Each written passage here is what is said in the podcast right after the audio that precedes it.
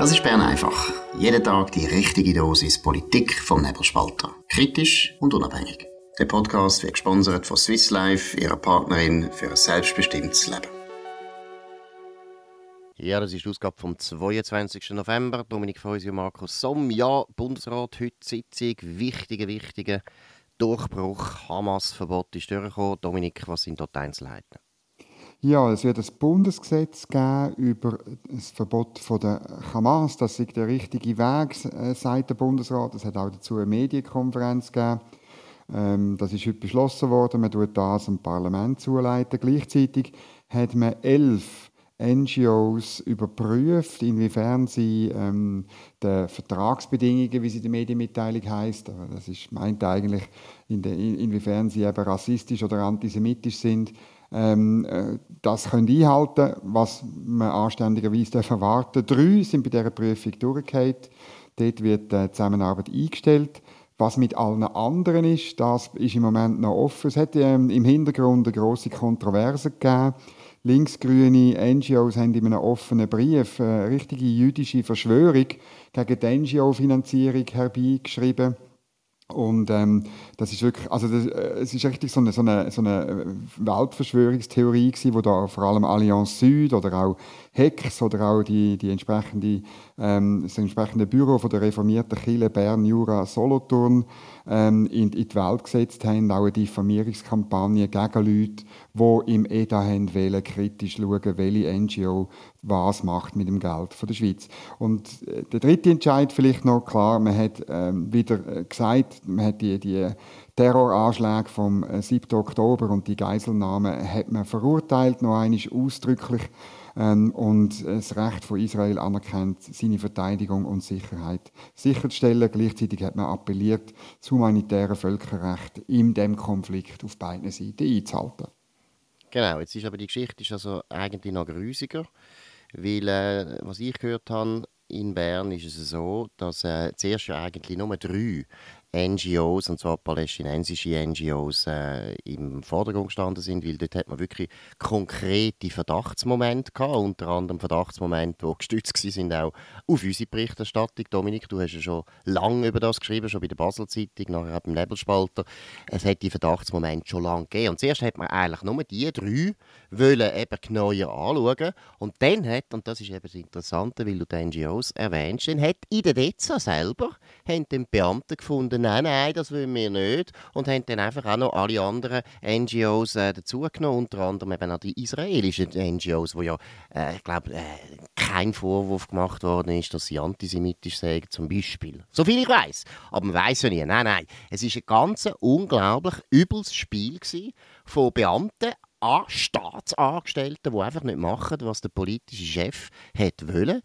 Und äh, nachher immer wieder die Listen einfach immer behauptet haben, ja, wir müssen die ganze Liste machen und so weiter. Und das ist jetzt im Prinzip rausgekommen. Man sieht auch, wie die NGOs, das haben wir ja schon ein paar Mal geredet, wie die NGOs einen guten Eingang haben in unsere Behörden, in unsere Bundesverwaltung, wo Beamte sich wie Politiker verhalten und das Gefühl haben, sie haben ein politisches Mandat. Dabei sind sie einfach Staatsangestellte, sie sollen einfach ausführen, was ihren Chef sagt. Es ist jetzt mal einfach fertig, dass die Leute selber das Gefühl haben, sie können Politik machen, ohne dass je irgendeine demokratische Legitima Legitimation da wäre. Also es war eine ganz grusige Geschichte und äh, man muss wirklich im Jahr, im Jahr zu Gassis sagen, es ist gut, dass er jetzt das durchgesetzt hat, dass nämlich die NGOs jetzt wirklich drankommen, wo man nämlich schon lange die Verdachtsmomente immer hat, schon, da, ja, schon seit Jahren darüber geschrieben hat. Das ist ein riesen Erfolg. Aber ich muss auch sagen, das EDA muss ausmisten. Es muss einfach mal, vielleicht ist das etwas vom Wichtigsten, was es gibt. Personalrecht muss man unbedingt ändern in der Bundesverwaltung. Die Leute muss man können entlassen. Und Leute, die so unloyal sind, wie ziemlich viele Beamte, vor allem in der DEZA, das war nämlich DEZA vor allem, wo ja völlig nahe ist bei allen diesen linken NGOs, die Beamten sollte man können entlassen und zwar ganz schnell. Drei Monate Kündigungsfrist, wie jeder normale Angestellte das auch hat. Ja, und ich finde wirklich, man muss weiter darauf schauen. Es ist einfach, mir kommt eine Geschichte Sinn, oder dass Pascal Beriswil selber gesagt hat, dass eben alle NGOs in dem Palästinenser-Zirkel äh, äh, dass die äh, sozusagen von Antirassismus, äh, von Rassismus und Antisemitismus, so muss man sagen, zerfressen sind. Und man könne, wenn man auf das wirklich genau schaue, äh, können wir eigentlich niemandem mehr Geld zahlen. Und wahrscheinlich hat sie da ähm, etwas ausgesprochen, was stimmt. Aufhören, Geld zahlen an Terroristen oder Terroristenversteher. Gut, wir haben wieder eine gute Nachricht für die Leute, die endlich, endlich wollen einfach wieder mal richtig gut schlafen und wo jetzt äh, immerhin eine gewisse Entspannung können sehen, weil sie jetzt eben gehört haben, dass antisemitische, grusige, faschistische NGOs, die wir mit unseren Steuergeldern gezahlt haben, dass die das nicht mehr bekommen. Das ist eine gute Nachricht. Deshalb könnt ihr auch schon recht gut schlafen. Wenn ihr aber noch besser wollt schlafen müsst ihr jetzt zulassen. Der Powernap wird Ihnen präsentiert von Schlafvoll. Schlafvoll ist das Schweizer Bettenfachgeschäft mit den besten Preisen. Eine Beratung in einer der elf Schlafvoll-Filialen lohnt sich auf jeden Fall. Mehr Infos auf schlafvoll.ch. Ja, der Bundesrat hat noch weitere Entscheidungen gemacht. Äh, was ist da vor allem zu streichen, Dominik? Ja, ein ganz wichtiger Entscheid, nämlich ähm, eine Ergänzung im äh, Verwaltungsrat von der Schweizerischen Radio- und Fernsehgesellschaft, das ist die SRG. Ähm, dort äh, kommt neu der Zürcher, der ehemalige Zürcher SVP-Nationalrat Hans-Uli Vogt wird dort Einsitz nehmen. Das ist sicher eine sehr gute Wahl von einem sehr gescheiten Mann. Ähm, lustige Beilein, der Alois Rösti ähm, macht sozusagen der, der gegen ihn unterlegen ist. In der Bundesratswahl vor nicht ganz einem Jahr, dem gibt er ein Pöstchen. Das könnte man jetzt auch ganz, ganz, ganz schlimm und skandalisieren. Ähm, genau, ich glaube, ich glaube, der Alois, also der Albert Rösti, du hast Alois gesagt, der wird sich freuen für den sehr katholischen Namen, den du jetzt am Albert Rösti gegeben hast. Aber äh, du hast völlig recht, das ist meiner Meinung nach eher, also meine, was heisst Filz? Es ist klar, der Bund hat zwei Verwaltungsräte, die er bestimmen kann. Jetzt ist der eine Vertreter war der Marc Furr, der ist schon von der SVP gewesen. Es ist absolut okay, dass man jetzt nochmal einen SVP-Vertreter wieder reingetan hat, weil die anderen sind alles nicht SVP-Vertreter. Und bestätigt worden ist auch die zweite Verwaltungsrätin, die für den Bund in der SRG sitzt und das ist Ursula Gut, die ehemalige Regierungsrätin vom Kanton Zürich, FDP. Ja gut. Aber, ja. Also das finde ich natürlich, die hätte man auch sollen ersetzen. Dort hätte man können den Filippo Leutenegger ja jetzt gerade reinwählen, oder? Der käme auch draus, hat etwas vom Fach. Die Ursula Gut, ähm, die braucht es eigentlich nicht im SRG-Verwaltungsrat. Gut, aber gleichzeitig muss man sagen, Filippo hat jetzt genug zu tun, jetzt lange es langsam. Alles kann er nicht machen. Weil wir können gerade zum neuen Thema kommen. Der Filippo Lütenegger ist gestern, wir haben es natürlich schon berichtet und gehört, zum neuen Präsident gewählt worden von der kantonalen FDP im Kanton Zürich. Ich war auch dabei gewesen, irrsinnig gute Stimmung, sehr viele Leute gekommen, äh, auch interessante Diskussion. Viele Leute haben sich für die beiden verschiedenen Kandidaturen äh, gemeldet und äh, sich äh, stark gemacht für das. Aber am Schluss war es ein ganz deutliches Ergebnis. 171 Stimmen von 234 Stimmen hat Filippo Lüttenegger gemacht. Dominik, das ist ein Durchbruch. Das ist ein Durchbruch, aber es ist ein Auftrag vor allem, glaube ich. Und, und der NZZ schreibt von drei Baustellen, wo der Zitat neue Zampano des Zürcher Freisinns hat. Ähm, ich glaube, es sind mehr als drei, es sind wahrscheinlich 300 Baustellen, die er hat. Ich weiß nicht genau, weil ich nicht dabei war, ob es wirklich ein Aufbruch ist, ob wirklich die Leute, die jetzt unterlegen sind, oder auch die Leute, die, ich meine, es sind ja weder, weder der, der Filippo Lütenegger noch der Peter Grünenfelder sind irgendwie linksfreisinn, oder? Und das grosse Problem im Zürcher Freisinn ist der linksfreisinn. Und was machen jetzt die? Gehen jetzt die? Oder lassen die sich auf eine Debatte ein und lassen sich überzeugen? Oder tun sie weiterhin eben eine richtig grobe Intrigen machen, wie es äh, unter dem bisherigen Präsident passiert ist, also inklusive irgendwelche Strafanzeigen und Gerichtsprozesse und weiß nicht was. Also das ist, finde ich, die große Frage. Was macht der Linksfreisinn in Zürich? Genau, ich bin da natürlich viel, viel optimistischer. Gut, ich gebe es zu, ich habe es gestern schon gesagt, Filippo Lütenegger ist einer von meinen ganz guten Freunden. Wir kennen uns schon seit langem. Ich kann ihn auch, aber aus dem Grund auch relativ gut beurteilen. Erstens hat man gestern gesehen, was seine grosse Stärke ist. Er ist jemand, eben wirklich, er ist einmal Moderator im Fernsehen. Er kann das schaurig gut. Er kann auch gut Flügel übrigens zusammenbringen, obwohl er ganz klar ein Rechtsfreisinniger ist. Aber er hat natürlich ganz ein anderes Charisma und auch eine andere Autorität vom Alter her, auch dass er sehr viel Wahlkämpfe schon gemacht hat und gewonnen hat, hat er viel mehr Autorität als ein Peter Grünenfelder oder ein Thomas Henauer das hätte. Wobei ich muss also zugeben, Thomas Henauer habe ich noch nicht kennengelernt. Das ist, äh, der ist aus Talwil, der ist wirklich also ganz ein guter Freisinniger, auch eindeutig klar bürgerlich. Also mit dem muss man rechnen. Der sollte unbedingt weiter integriert werden jetzt in dieser kantonalen FDP ist sehr gut. Beim Peter Grünenfelder hat es etwas Tragisches. Er ist einfach einer der Vordenker. Er ist der liberale Intellektuelle wo man jetzt das einfach nicht zutraut hat, dass man jetzt da den uhuren Sanierungsprozess äh, kann anstoßen. Und da muss ich auch noch sagen, was auch noch wichtig ist, unglaublich positiv aufgefallen. Einerseits Raffaela Fehr, die ist neue Vizepräsidentin neben dem äh, Filippo. Sie ist auch Kantonsrätin, das ist wichtig, weil natürlich die Kantonsratsfraktion ist extrem wichtig für die kantonale FDP. Ganz einen guten Auftritt hat sie gehabt, sehr gut, viel Energie, viel Kraft, viele auch sehr sympathische Person und also wirklich beeindruckt. Ich habe es schon ein paar Mal gesagt, ich darf es nicht zu viel sagen, sonst haben die Leute langsam das Gefühl, ich, ich komme irgendwie, ich weiß auch nicht, ich hat da irgendein, er zahlt mich für das. Also genau. Also Matthias Müller hat, hat einen unglaublich guten Auftritt gehabt. Und von dem her glaube ich, das ist übrigens also auch wichtig warum das er, dass sie sich durchgesetzt haben. Es ist eben wirklich der 71-jährige Filippo, wobei er wird erst jetzt äh, in ein paar wenigen Tagen wird er 71, ist also immer noch 70. Der 70-jährige Filippo hat eben wahnsinnig jung ausgesehen, weil er hat zwei sehr junge Gespönli können präsentieren und die anderen sind so alt wie mehr, so typische mittelalterliche Männer.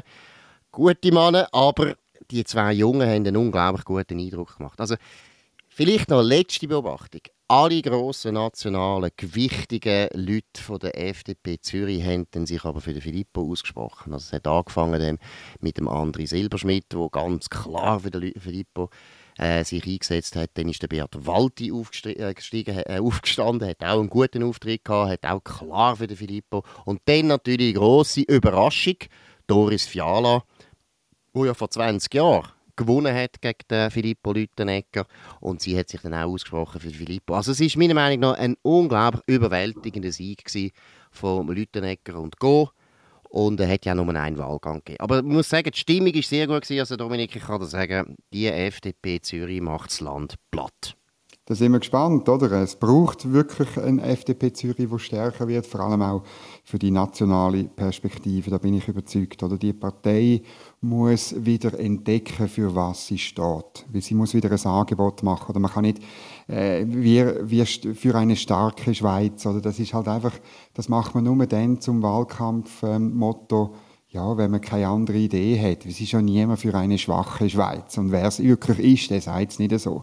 Genau. Oder, weil so kann man einfach in vier Jahren nicht mehr, nicht mehr antreten. Wobei man muss fairerweise sagen, dass eigentlich fast alle Parteien außer die Linken eigentlich völlig un, un, keinen Inhalt genannt haben, was sie wollen. Die SVP hat zwar gesagt, 2 Millionen Schweiz, aber sonst haben sie auch sehr viele Köpfe aufgehängt. Köpfe aufhängen finde ich das ist das Birrenweichste, was es gibt, die Wahlen. Ich will wissen, für was der Freisinn, steht. Ich will wissen, für was die Mitte, Mitte, Mitte, Mitte, Mitte, Mitte, Mitte, Mitte, Mitte, Mitte Partei steht. Und man will nicht irgendwelche lächelnde Diana Mosers oder eben Gregor Rutzes, wo man eigentlich keine Ahnung hat, für was die eigentlich da stehen. Gut, noch eine andere Geschichte. Der Viktor Orban, wir haben es gestern schon vermeldet, der war gestern in Bern, gewesen, heute jetzt äh, bei der Weltwoche. Roger Köppel hat ihn eingeladen, in die Schweiz eingeladen. Ein unglaublich volles Hotel Grand, wie heißt Grand Hotel Dolder mhm. oder Grand Dolder, weiß jetzt auch nicht mehr, es ist, einen speziellen Namen sich gegeben. Auf jeden Fall also ein riesen Erfolg, ein riesen Anlass auch, unglaublich viele gute Leute auch. Unter anderem zwei Altbundesräte, Uli Maurer ist gekommen und natürlich Christoph Blocher ist gekommen. Und ich muss sagen, der Viktor Orban hat eine lange Rede gehalten und es war eine interessante Rede. Ja, es ist, also ich weiß nicht, kennst du den Orban eigentlich, Dominik? Hast du schon jemals äh, dich mit dem beschäftigt? Nicht näher, nein. Ähm, auch auch weil, weil Ungarn nicht auf meiner, auf, wirklich auf meiner To-Do-Liste ist als Journalist. Oder? Das ist ein bisschen so, ja. Wieso? Es war ambivalent. Gewesen, oder? Das eine, ich finde, ich habe es auch einem guten Freund so gesagt, die Hälfte habe ich gut gefunden, was er erzählt hat, und die andere Hälfte bin ich anderer Meinung. Er ist ein typischer Mitteleuropäer. Also man merkt einfach, das ist KUK das ist Österreich, Ungarn. So immer so, äh, einerseits ist er ein richtig klassischer, alter, christlicher Demokrat, hat er Adenauer erwähnt und Kohl und Chirac und hat die ganze christlich-demokratische Dominanz nach dem Zweiten Weltkrieg in Europa als eine absolute Erfolgsgeschichte dargestellt, also Westeuropa. Das sehe ich natürlich vollkommen anders. Ich habe, ich habe ein sehr gespaltenes Verhältnis zu dieser christlichen Demokratie. Das ist das eine, das ist wirklich sehr österreichisch gewesen, oder? Also eben so mhm. mitteleuropäisch und auch dann immer so ein bisschen anti-amerikanisch und anti-angelsächsisch. Also merkst, merkst wirklich, das ist einfach das Mitteleuropa, wo immer ein bisschen kämpft im Westen, wo eigentlich findet, ja, wir sind doch auch noch jemand, wir sind auch etwas, und das stimmt ja auch, und das ist ja auch wichtig, Mitteleuropa, gar keine Frage. Und wir gehören eben ein bisschen mehr zum Westen als jetzt eben Österreich oder Ungarn. Das ist also interessant gewesen. Da bin ich aber eben anderer Meinung. Er hat das Gefühl, das ganze Woke und das ganze äh, progressive Gedankengut, das in Europa und vor allem auch in der EU, was er wirklich denunziert hat, eine große Rolle spielt. Das kommt alles aus Amerika und das stimmt einfach so nicht. Es kommt der Antirassismus, Schrott kommt aus Amerika, das stimmt. Teilweise auch der ganze Gender-Schrott, aber zum Beispiel die ganze grüne Bewegung, die ganze Klimabewegung. Also die grüne Bewegung ist eine deutsche Bewegung, das ist eine mitteleuropä typische mitteleuropäische Bewegung wo jetzt eigentlich Amerika angesteckt hat. Das ist umgekehrt gegangen. Also die Linke im Westen ist eben eine dialektische Geschichte zwischen Amerika und Europa. Das stimmt nicht, was er erzählt hat, dass er das Gefühl hat, eben alles Schlechte kommt, oder nicht alles Schlechte, also aus seiner Sicht natürlich, er ist ein Konservativer, käme aus Amerika, das stimmt so nicht. Aber es ist ein interessanter Typ, weil er ist wirklich ein, eigentlich ein klassischer, christlich, ein konservativer christlich-demokrat. Also Franz Josef Strauß hat sich auch sehr wohl gefühlt mit ihm. Obwohl natürlich der Franz Josef Strauß überhaupt nicht so einen anti-amerikanischen Touch Nein, hatte, oder? Und ich meine, das ist schon das Problem bei ihm, weil am Schluss Weißt, wenn es immer Herd auf Herd gegangen ist in Europa, in den letzten 300 Jahren, also sie sind eigentlich Louis XIV, sind es immer die Angelsachsen gewesen, die Briten am Anfang, dann die Briten und die Amerikaner und dann vor allem die Amerikaner, wo letztlich Europa vor irgendwelchen Tyrannen, irgendwelchen dominanten Leuten, irgendwelchen anti-aufklärerischen Lölis bewahrt haben. Und das muss man einfach irgendwann einmal sehen. Und die Kontinuität, die brauchen wir auch in Zukunft. Und wenn die ähm, letztlich ähm, ähm, nicht mehr da wäre, und es gibt so Leute in Amerika, die das mit einigem Grund auch sagen, dass das ein Fehler ist in Zukunft, ähm, dann wird es ganz, ganz schwierig für die Art, wie wir in Europa leben. Genau, was er aber auch ganz deutlich gesagt hat und also wirklich mit einer erfrischenden Deutlichkeit, dass er absolut pro Trump ist und dass er natürlich sich sehr freuen wenn er Donald Trump ins Weiße Haus zurückkehrt. Dann würde wahrscheinlich seine Meinung von Amerika auch ein bisschen anders dargestellt werden. Aber es ist sehr interessant gewesen. Das Beste, das Allerbeste, was er erzählt hat, war schon gewesen, wie er 2015 sich gegen Angela Merkel, gegen den Imperialismus der Deutschen gewendet hat, wo eben gefunden haben, machen jetzt die Grenzen auf und nehmen alle die Immigranten auf. Und heute weiß man, also das ist einer der grössten Fehler gewesen, die Deutschland je gemacht hat. Und Zumutung ist ja, dass Frau Merkel den Fehler nicht nur für ihr eigenes Land gemacht hat, sondern für alle anderen auch noch. Und äh, man sieht ja, wie Deutschland jetzt Zweig ist. Ja, es ist ein anderes Thema, aber dort finde ich, hat Orban sehr, sehr überzeugend gegeben. Gut, gehen wir noch zu einem letzten Thema. Christoph Isering von der Zürich Zeitung einen guten Artikel gemacht über die Zukunft der Solarenergie. Dominik, was sind da die wichtigsten Punkte? Ja, er hat die neueste Berechnung von der AXPO bekommen äh, in Sachen zukünftiger Energieversorgung und das müssen wir schon rasch behandeln, oder? Äh, die zeigen klar, Solarstrom vom Dach oder aus den Alpen sind sündhaft teuer, sogar neue Kernkraftwerke sind günstiger. Endlich. Wir sind froh, wenn die AXPO das endlich merkt. Und ähm, gemacht äh, haben die Berechnungen der, unter anderem der Georg Schwarz, das ist ein ehemaliger äh, ETH-Professor. Ähm, er hat ein Modell gemacht mit realistischen Annahmen zur, zum zukünftigen Stromverbrauch. Und dort sieht man, also wenn wir keine Kernenergie mehr haben, ähm, dann brauchen wir 5400 Windturbinen und 2700 alpine Solaranlagen. Dass man das ein bisschen äh, in, in Kontext setzen kann. Das wäre äh, auf, der, auf, der, auf der bebaubaren Fläche von der Schweiz, das ist 31'000 Quadratkilometer, wäre das all 2,4 Kilometer eine Anlage. Und es wäre auch, oder, man kann auch sagen, man muss, ähm, man muss äh, in den nächsten 25 Jahren 250 äh, ähm, so Windräder bauen pro Jahr. Musst du dir das einfach mal vorstellen, was das bedeutet. Und eben ungefähr so 100 so äh, alpine Solaranlagen in den nächsten 25 Jahren ähm, auch pro Jahr. Und das ist komplett irr und es ist komplett unmöglich. Darum muss man einfach äh, zurückgehen auf, auf die realistische Sache. Äh, darum, eben, AKW sind realistischer als der Quatsch. Das muss man, muss man schon mal festhalten. Und was verrückt ist, er hat eigentlich nur mit einer Leistung von ähm, 5 Gigawatt gerechnet bei der AKW und erst ab 2040. Also es ist eher zurückhaltend, was man da eingerechnet hat. Gut, also du hast gesagt, das ist eben Quatsch. Es ist schon, schon nur, wenn du es eben wirklich einfach mal aufzählst, die Zahlen darstellst, wird jedem normalen Mensch, der, äh, sagen wir jetzt, etwa 1% vom, vom Common Sense hat, und wir sind ja eine Kultur geworden, wo Common Sense offensichtlich nie mehr um ist, also jeder, der ein bisschen Common Sense hat, weiß, es geht nicht. Vielleicht eben, wenn wir jetzt wieder über den Wahlkampf nachdenken, das wären doch Themen gewesen, die man hätte müssen bringen im Wahlkampf mit einfachen Plakaten, wo man einfach sagt, also hört mal, 1 AKW oder wollt ihr 1 AKW mehr oder wollt ihr so und so viel Windräder, so und so viele Solaranlagen und so weiter. Einfach, dass man den Leuten das mal darstellt, das sind Inhalte, wo die Leute mal sehen, was für ein Irrsinn das die ganze Klimapolitik ist. Und wie gesagt, es geht gar nicht darum, ob man darüber redet, äh, Klimaerwärmung gibt es oder nicht. Die gibt es, die findet statt, es wird wärmer, das ist nicht der Punkt. Die Frage ist, wie man auf das reagiert. Die, wichtig, die wichtigste Lehre aus dem ist ganz sicher, dass man nicht weiter einfach schön bettet und auf Regentänze hofft oder auf die Sonne oder auf die warme Luft. Das wird nicht, nicht lange, sondern, wie es immer heißt, Atom, Atom, Atom. Das meinen wir sehr, sehr ernst. Gut. Das war es von Bern einfach an dem 22. November 2023. Dominik Feusi und Markus Somm auf nebelspalter.ch. Ihr könnt uns abonnieren auf nebelspalter.ch, auf Spotify, Apple Podcasts oder andere äh, Quellen, wo ihr das findet. Und wir hoffen natürlich, dass ihr das findet. Das ist klar. Könnt uns weiterempfehlen, könnt euren Freunden von uns berichten. Wir haben einen unglaublichen ja, ich muss sagen, also ein unglaublicher Zug drin. Ich habe das auch gestern wieder äh, erlebt, jetzt bei der FDP. Unglaublich viele Leute haben mich angesprochen auf Bern einfach.